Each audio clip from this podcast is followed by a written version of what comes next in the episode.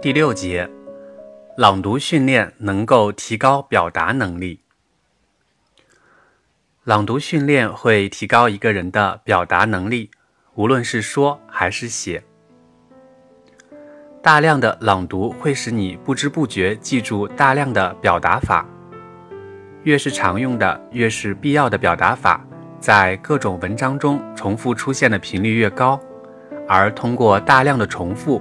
这些表达法会慢慢刻在脑海中。按照心理学家的说法，就是这些信息会慢慢从短期记忆区域移动到长期记忆区域，即这些表达法会渐渐成为你的内嵌 （build-in） 表达手段。学习外语的时候，语法总是最大的难点之一。英语中有些名词单复数形式相同，而另外一些名词有特殊的复数形式。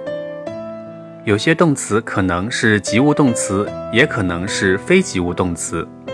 如若它被当作非及物动词使用的时候，那么就要搭配一个恰当的介词。有些动词后面只能接 ing 形式。而另外一些动词后面只能接 to do 形式。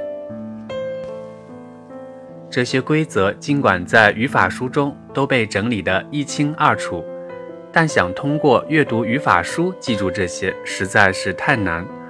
要不然怎么会有那么多人反复参加英语考试之后依然得不了满分，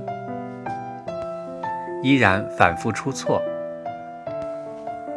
而如若朗读过那些语法考点的类似例句，那么做题的时候就会感觉正确答案顺嘴，错误答案拗口。而在平时说或者写的时候，就会自然而然地使用正确的方式，而非在自己都并不知晓的情况下发明了一种新的英语。朗读训练还会在不知不觉中。培养练习者的语言文字韵律感，这方面即便在我们母语的正规语文教育体系中都强调的太少。我们所拥有的对母语文字韵律的了解，几乎全部不是从学校里刻意学来的，因为学校里很少刻意去教，而是在朗读中不知不觉习得的。我们在成长过程中，或主动或被动地朗读过许多的课文，通常文字确实比较隽永，许多的诗歌、现代诗、唐诗、宋词等等。很多人就算没有朗读过太多的文章诗歌，但起码会唱许多流行歌曲。某种意义上，大多数流行歌曲的歌词。为了能够朗朗上口，也相当追求韵律，所以人们在使用母语的时候，好像不用教、不用学、不用练，就自然的拥有一定的语言文字韵律感。如果你在出版社做过哪怕一两天文字编辑，就知道有很多人写出来的文字根本没法读。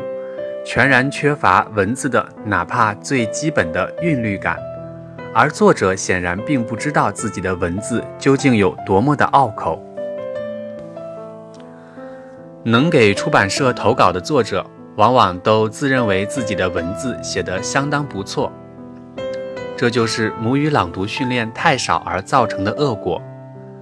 而朗读训练会使一个人不知不觉避免这种尴尬。俗话说：“熟读唐诗三百首，不会作诗也会吟。”某种意义上说的也是这个道理。